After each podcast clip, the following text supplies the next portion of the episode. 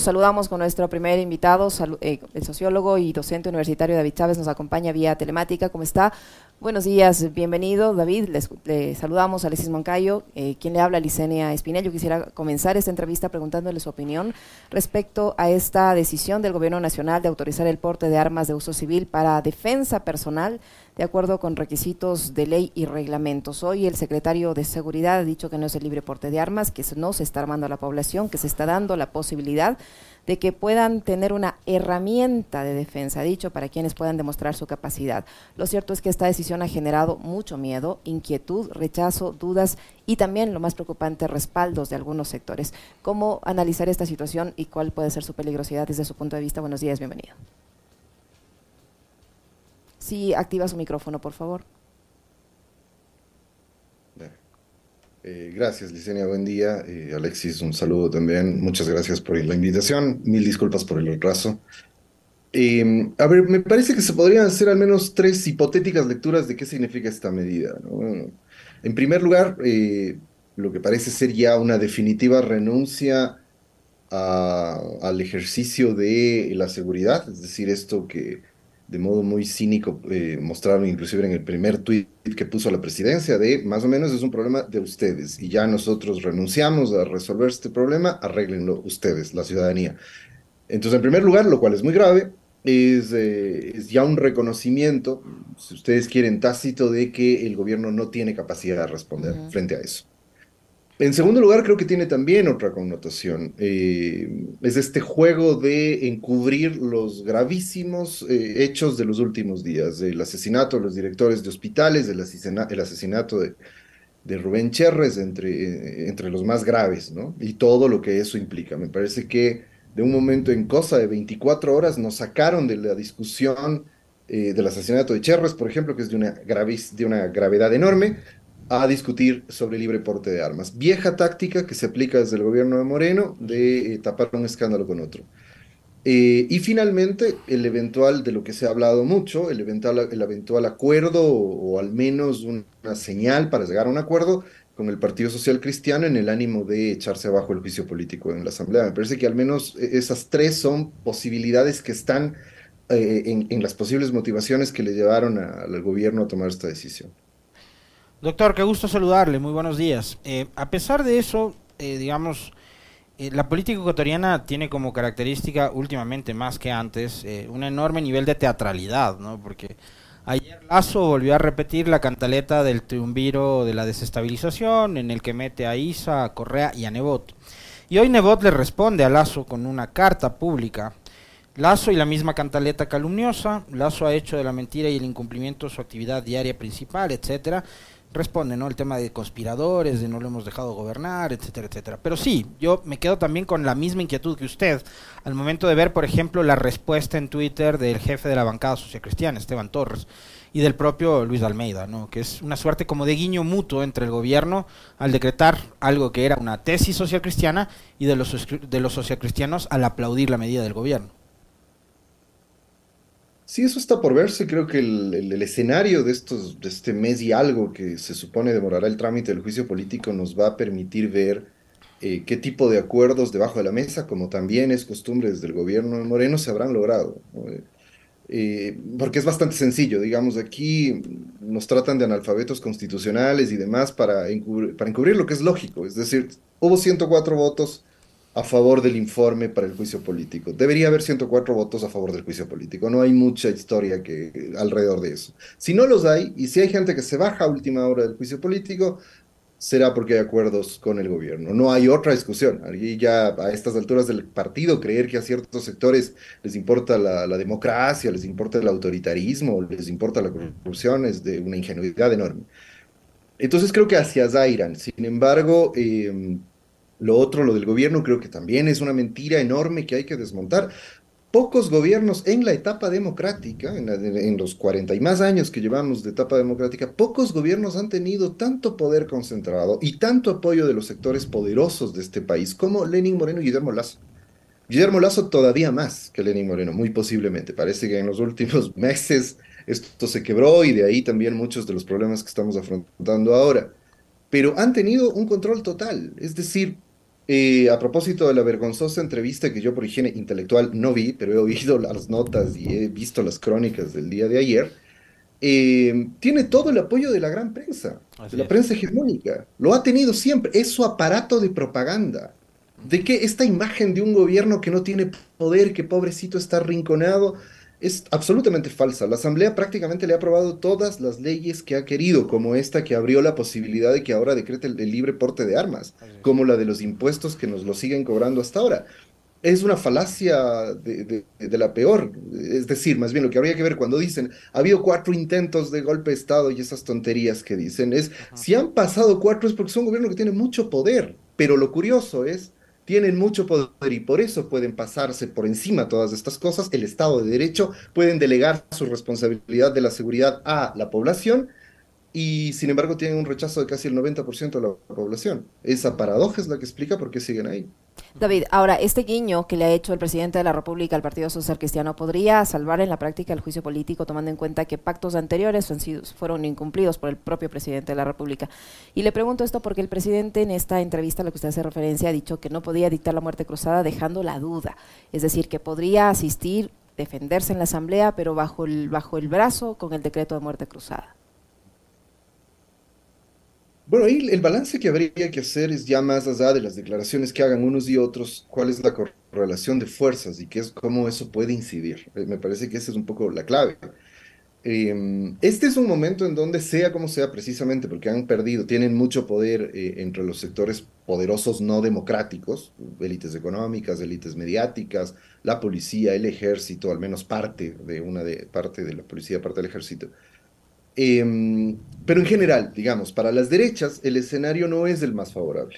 Es decir, después, me parece que hay dos hechos determinantes, el levantamiento de junio del año pasado y las elecciones del 5 de febrero que eh, muestran que la correlación de fuerzas a favor de la derecha en cuanto a la legitimidad democrática se les rompió. Entonces, em, están en un momento de retirada, digamos, de tratar de recomponer fuerzas, etc. Entonces, el balance que habría que hacer ahí es qué es lo que les conviene más como salida política a las derechas. Es decir, un juicio político, una muerte cruzada, un adelanto de elecciones. En lo, poco claro que es todo esto, lo que sí se puede ver es que para todas las derechas, para Creo, para los socialcristianos, para las derechas más fascistas y extremas, no sé, Páez, en fin, eh, no les conviene elecciones anticipadas, porque la izquierda puede ganarles fácilmente esa elección. Eh, me parece que entonces a lo que, a lo que apuntarán es a llegar a acuerdos lo que, para poder mantener a la derecha en el poder durante dos años. Eh, lo que está por verse es qué tipo de acuerdos son los que llegan, después los justificarán. ustedes saben que en política se puede hacer cualquier cosa, después los justificarán como sea. Si, si se bajan el juicio, si permiten el juicio y logran acuerdos con Borrero, pero me parece que en, en el escenario global lo que se puede ver en claro es que lo que mayormente les interesará es más bien permanecer durante estos dos años con una transición controlada desde los sectores de poder y desde las derechas políticas, casi con seguridad. Doctor Chávez, eh, yo no, no, profundicé en el tema del libre porte de armas en el comentario, lo haré mañana. Eh, por eso no había mencionado aquello, pero siendo usted un hombre que viene de la academia, eh, por fin ayer vimos un pronunciamiento casi en conjunto de las universidades. no voy a citar una en específico porque capaz me olvido de todas, y fueron muchas las que salieron ayer con comunicados públicos y durante el fin de semana a rechazar la medida y a insistir que al menos en los predios universitarios se mantendrá la prohibición del porte de armas. Que la universidad por fin haya reaccionado eh, es al menos una buena señal. ¿Cómo lo lee usted esto? Bueno, a mí me alegra mucho porque yo lo voy a decir como hay que decirlo. La academia ha sido cómplice de los gobiernos de derecha de los últimos años. Han recibido inclusive condecoraciones, Moreno y Lazo, en universidades. Así es. Eso es realmente triste. Las universidades no pueden, no pueden ser cómplices, de, en principio no pueden ser cómplices de ningún gobierno, digamos, pero peor aún de gobiernos tan nefastos como los dos últimos gobiernos han reaccionado tarde, me alegra que hayan reaccionado por fin, me entristece porque mi universidad todavía no se pronuncia, la Universidad Central del Ecuador. Es una pena, o sea, la, central que en otras épocas era la, la, voz que lideraba este tipo de posiciones en favor de la democracia, porque esto es lo que hay que ver. Lo que se está peleando aquí no es si uno puede o no comprar una pistola, es el Estado de Derecho. O sea, los, precisamente los, los colegas académicos de, de, de derechas, se rasgan las vestiduras todo el tiempo en medios de comunicación diciendo que hay que preservar el Estado de Derecho para defender a Lazo. Pero pensemos solo así muy rápidamente, uno desde la doctrina liberal, ¿no? Esto no es socialismo, comunismo, castrochavismo, correísmo ni nada de eso. Desde la doctrina liberal, el fundamento elemental de cualquier democracia capitalista es el pacto que hacemos todos para garantizar fundamentalmente la seguridad. Esto es, doctrinario, está en la filosofía política liberal desde hace siglos. Todos nos ponemos de acuerdo para establecer un Estado y un gobierno para no matarnos entre nosotros, para no tomar armas y empezar a resolver los problemas de manera bárbara, a punta de tiros o a punta de machetazos o lo que fuese. Ese es un precepto básico de cualquier democracia liberal capitalista, el más elemental. El momento en que un Estado renuncia a eso, el fundamento mismo del Estado de Derecho se está yendo por el por el despeñadero. Y las academias no se han pronunciado durante todo este periodo, porque esto es una consecuencia. ¿ah? Es decir, esto viene desde, desde el momento en que hacíamos de la vista gorda frente a lo que ocurría con las masacres carcelarias, etc. Entonces nos hemos demorado demasiado. Y ese es un llamado de atención también para, para la academia. La, la, academia que se ha sumado fervorosamente a la destrucción institucional a nombre del anticorreísmo, por ejemplo. Es realmente triste, pero de todas maneras, alegra que por fin estemos reaccionando y espero que pronto mi universidad también se sume a esa reacción eh, en contra de esta cosa tan terrible como en, un, en este contexto, en cualquier contexto es terrible. Pero ahí habrá alguien, habrá alguien que le, que le responda o que le contraargumente a David Chávez. Lo va a hacer yo. Eh, medida liberal. Esta, la de libre porte de armas, hablando sobre el tema de la seguridad, consta en la segunda enmienda de la Constitución de los Estados Unidos que no ha podido ser reformada por nadie. Ningún gobierno demócrata ha tenido la, la suficiente fuerza política como para irse en contra de lo que es una institución desde la fundación de los padres, ¿no? De fundadores de los Estados Unidos. Es una decisión liberal, el libre porte de armas. Ahora, como lo justifica Lazo. Ayer me quedé loco. Es, un pedido de las empresas de seguridad, pero hombre, que, que, armen a los guardias de seguridad, pero no que nos armen a todos, pues no. O sea, también es la forma de, argumentar y de justificar de un tipo que ya este, da muestras de que está completamente desquiciado. Pero le van a decir a David Chávez, esta es la única medida liberal que ha tomado un gobierno impuestero. No, no, esa es una medida conservadora, solo una, una, precisión. Lo de la segunda enmienda en los Estados Unidos que se ha convertido en una demanda, eh, digamos, en esto precisamente como has dicho, una institución, proviene de la idea de que, digamos, el concepto que está detrás de esto, que efectivamente tiene que ver con este pacto que decía que fundamenta las, las democracias liberales capitalistas, es la idea de si el Estado no puede responder es decir, si esa representación política que hicimos precisamente para, que garantice nuestra seguridad y nuestra propiedad, las dos cosas básicas que fundamentan ese pacto social de acuerdo a la doctrina liberal, entonces ahí se puede recurrir de nuevo a la defensa propia. ¿No? Y la, la segunda enmienda está pensada, además, ese era el concepto, no se discute mucho en Estados Unidos aquello, el concepto era que en caso de que el nuevo gobierno no pueda sostenerse y haya una invasión colonial, o hubiese habido una invasión colonial que ponía de nuevo la corona británica adelante, los ciudadanos tenían derecho a rebelarse, armarse y, y responder en contra de la corona británica. Y para someter a los esclavos, de paso, ¿no? Por, por si acaso vaya a haber una revuelta de los esclavos. Por supuesto. Entonces, pero quiero, quiero insistir en eso, o sea, eso el pacto es, no es, eh, si no, no tendríamos Estado. Claro, para algunos, alguna, alguna, algunas cabezas delirantes, sería, eh, lo mejor sería que entonces el Estado no esté y que nosotros, cada quien de acuerdo a la plata que tiene, se financie su propia seguridad.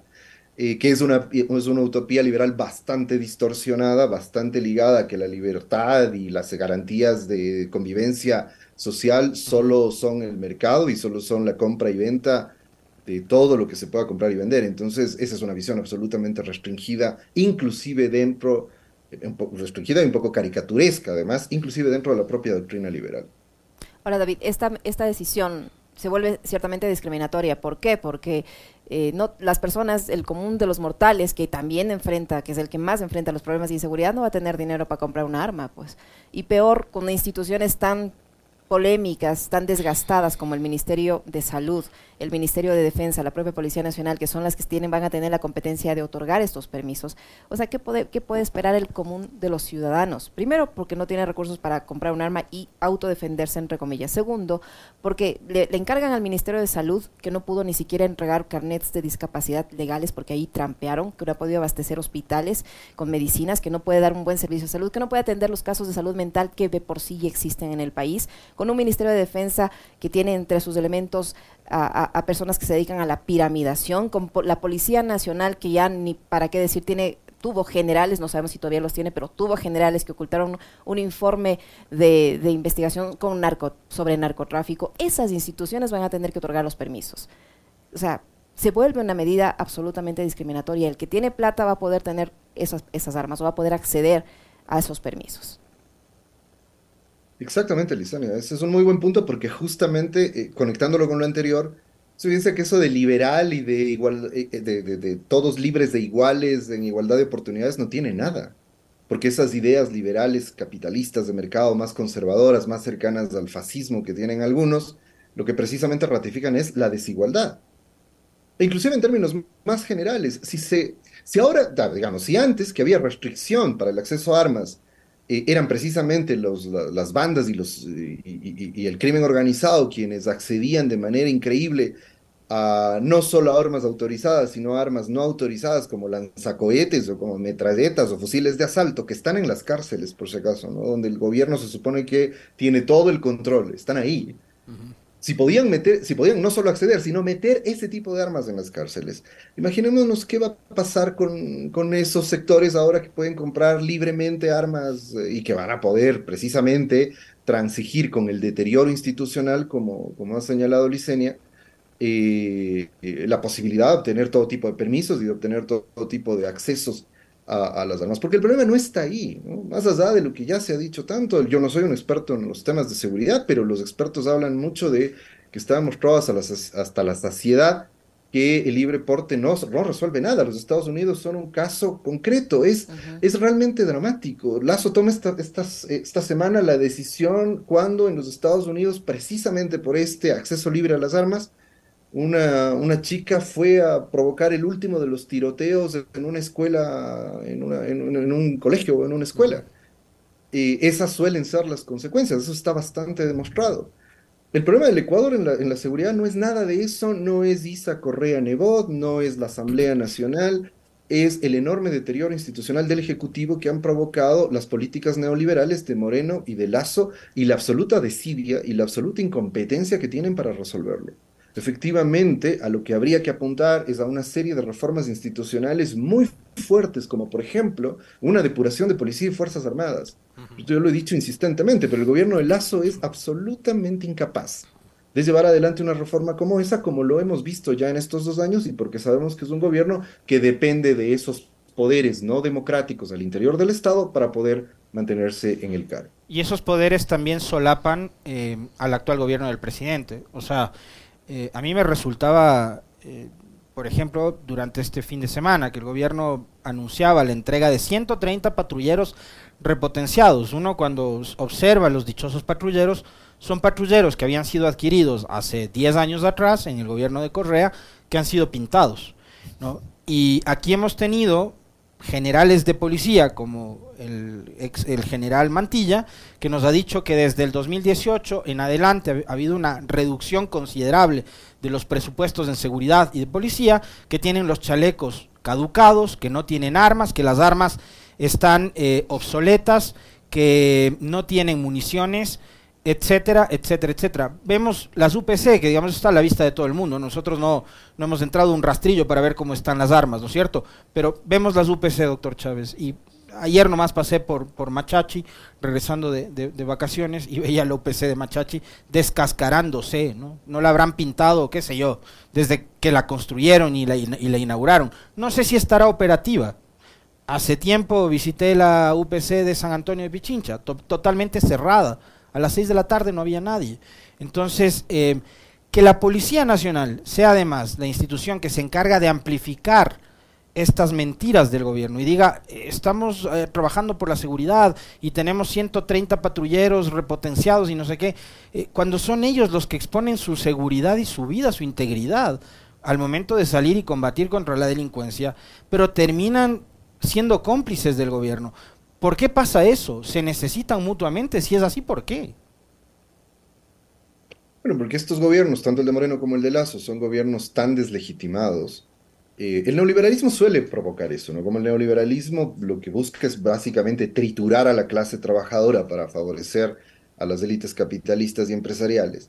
Y eso, eso usualmente no genera ningún tipo de legitimidad democrática o genera legitimidad democrática muy, muy precaria que con el tiempo se deteriora muy fácilmente cuando mm, colegas de ustedes periodistas, colegas míos académicos se preguntan, pero ¿cómo es que Lazo perdió tan rápido su credibilidad? Es porque es neoliberal, o sea, no, no, no hay mucho, tampoco ahí hay mucho misterio. El neoliberalismo difícilmente puede obtener... Pero, pero usted, a ver, yo ahí discrepo un poco, David, porque usted puede ser neoliberal, usted puede ser de derechas, pero puede tener palabra. No, pero es que esa es, la norma de los neoliberales, digamos. En general, tampoco es que es muy común que tengan un proyecto, que tengan, eh, que tengan palabra. Es decir, solo estoy pensando en un solo ejemplo, el, eh, el, que se me viene en este momento a la cabeza. En los años 90, uno de los íconos del neoliberalismo era Carlos Menem, que había salido del peronismo, que había salido con un discurso de vamos a continuar la política peronista de favorecer a la clase trabajadora, y después terminó, terminó perdonando a los represores de, de la Argentina, por ejemplo. Sí, esa suele ser una norma también, porque el neoliberalismo ya no solo como proyecto económico, sino también en su dimensión ética se caracteriza, si es que se puede hablar de dimensión ética, se caracteriza más bien por esta especie de instrumentalidad total de cualquier posibilidad ética. Todo, es, todo está en función de la acumulación, de la ganancia, etcétera, etcétera. Entonces me parece que eso es lo que ha provocado este, este enorme deterioro. Eh, pero no recuerdo, ¿me habías, ¿me habías, planteado algún punto adicional que ya me desvié con esto? El tema de la complicidad entre Policía Nacional, yo incluiría en este caso Fuerzas Armadas y gobierno, el gobierno de Lazo. Como pasaba con el gobierno de Moreno, y entendía bien lo que trataba de explicarnos hace un momento David Chávez, ¿no? Eh, ¿Por qué la complicidad? Pero sí me parece que es necesaria su eh, reflexión completa sobre este tema. Exacto, claro, es que a lo que iba es que, más allá de todas las causas, que son múltiples, por supuesto, pero que desgastan a estos gobiernos, em, estos son gobiernos fuertes en el sentido de que tienen apoyos de distintos sectores poderosos que los sostienen. Yo lo he dicho insistentemente, ¿no? Esto en el Ecuador no ocurría, por eso en los años 90, cuando salíamos a la calle, los gobiernos se caían, porque los sectores de poder, las élites, etcétera, no estaban muy coaligadas y no estaban dispuestas a sostener estos gobiernos en estos últimos seis años han estado muy, muy, muy cohesionadas, han buscado modos de sostener estos gobiernos y eso ha provocado precisamente que uno de los puntales, al perder el apoyo democrático, uno de los puntales sean los sectores represivos del Estado. Eso es terriblemente pernicioso para la democracia, porque lo ideal es que el gobierno, los gobiernos civiles puedan imponer su autoridad sobre los aparatos represivos, no que se vean sometidos a los aparatos represivos, porque si no, eso da lugar a lo que estamos viviendo. Si uno lo contrasta solamente con el gobierno de Correa, el gobierno de Correa podría, podía tener políticas públicas eh, de seguridad, no solo de gobierno, no solo, eh, no solo del, de partido o alguna cosa así, sino políticas públicas, planes de largo plazo, porque podía imponer su autoridad civil frente a los aparatos represivos. ¿Eso de dónde derivaba? De que el gobierno de Correa tuvo todos los 10 años de su mandato una muy fuerte legitimidad democrática. Ah, en, este, en este momento lo que necesitamos es resolver ese problema de que eh, precisamente los gobiernos estén por encima, los gobiernos civiles, por encima de los aparatos represivos, y para eso se necesita un gobierno con amplia legitimidad democrática, sea de izquierda o sea de derecha, pero con amplia legitimidad democrática y obviamente con un proyecto que apunte a resolver esto.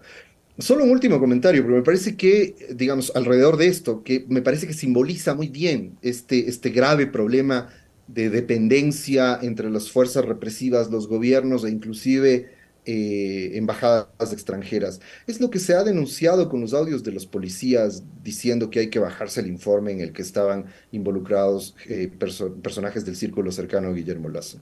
Lo que se ve en esas conversaciones del alto mando policial es el alto mando policial, no son mandos medios. Eh, circunscritos a alguna esfera muy marginal y particular, es el alto mando policial hablando de involucrar a gente en delitos, hablando de encubrir a gente que está siendo investigada, de echarse abajo, eh, de echarse abajo informes y de eh, más o menos negociar con la embajada de los Estados Unidos.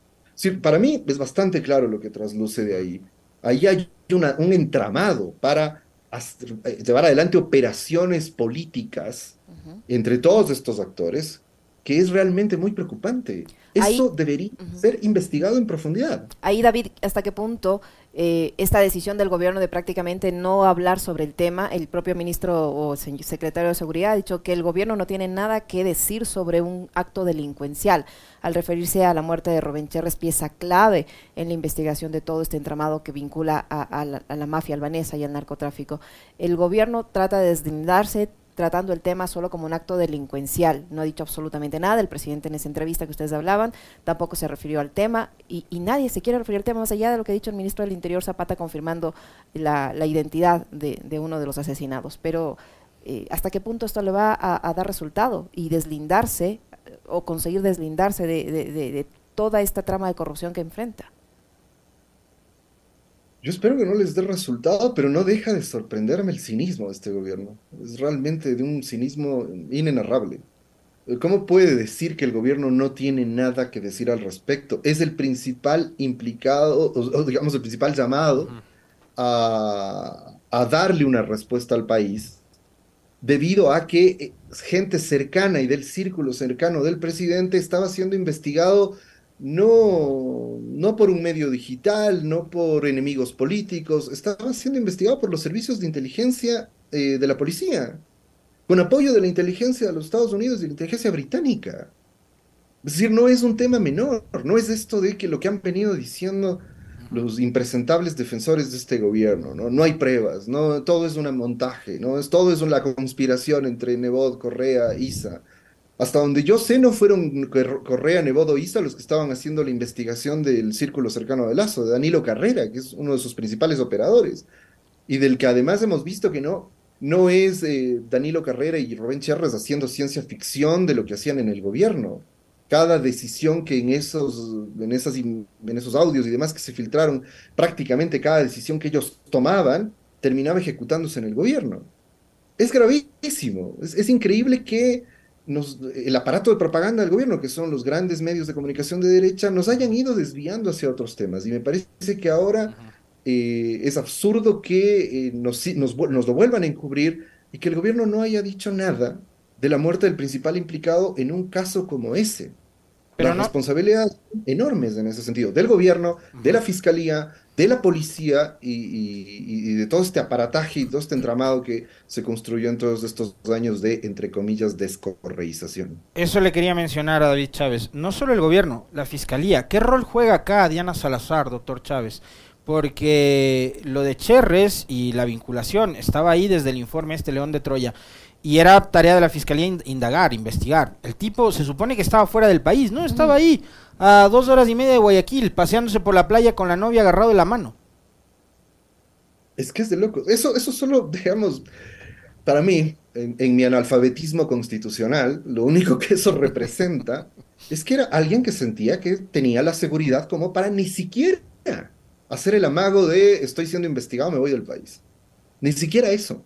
Estaba en el balneario al que van las élites a vacacionar dentro del país debe haber tenido mucha seguridad que no le iba a pasar nada. Eso, es muy probable. Eh, ya que pasó ahí, ojalá algún día se a saber. Porque el problema de todo esto es, pregunta uno, ¿cómo es que Cherres no estaba siendo monitoreado por la policía? No fue inmediatamente capturado por la policía y la fiscalía. Y solo hagamos el escenario, este escenario que en algún momento planteaba Anderson Boscan invirtiendo las cosas y por ahí el principal defensor en la Asamblea Nacional del Gobierno se creyó que era cierto. pero cuando invertía las cosas y decía, imaginemos que esto habría sido un caso del correísmo. ¿no? Imaginemos que el círculo cercano... Pues a, a le allanaban la casa y le sacaban en televisión en calzoncillo.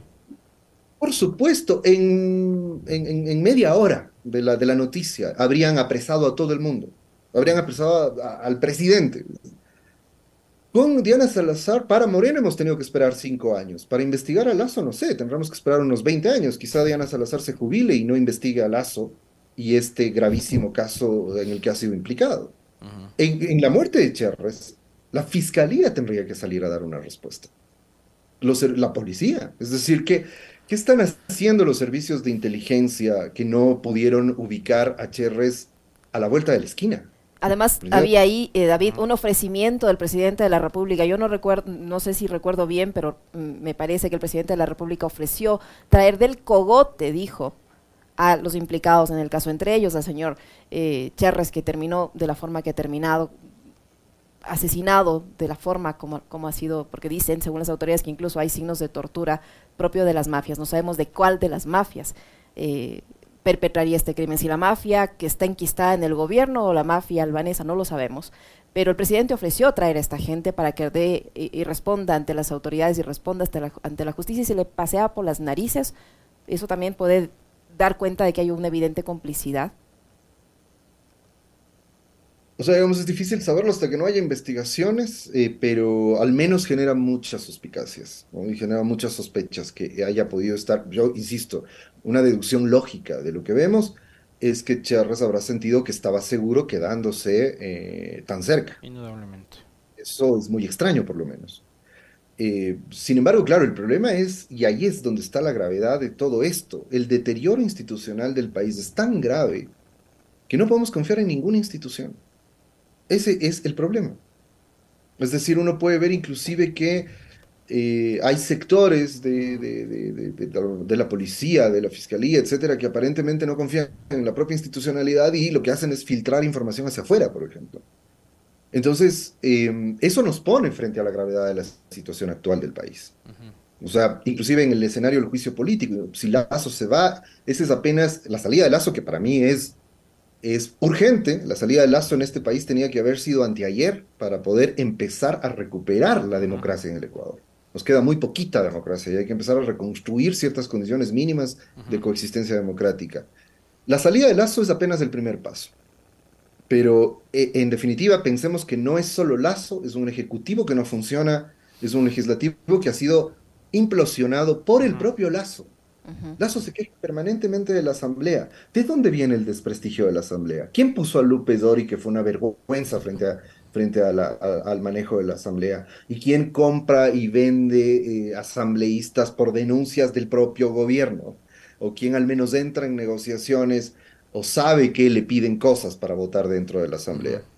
Curiosamente, los sectores que supuestamente le pedían cosas votaban siempre a favor del gobierno. Entonces, eh, tenemos Además, un ejecutivo, perdón, un, poder judicial muy deteriorado, tanto en fiscalía como en cortes de justicia, y, los aparatos represivos, la policía y las Fuerzas Armadas, eh, deteriorados, sin posibilidad de respuesta y muy posiblemente infiltrados, al menos en ciertos niveles, por el crimen organizado.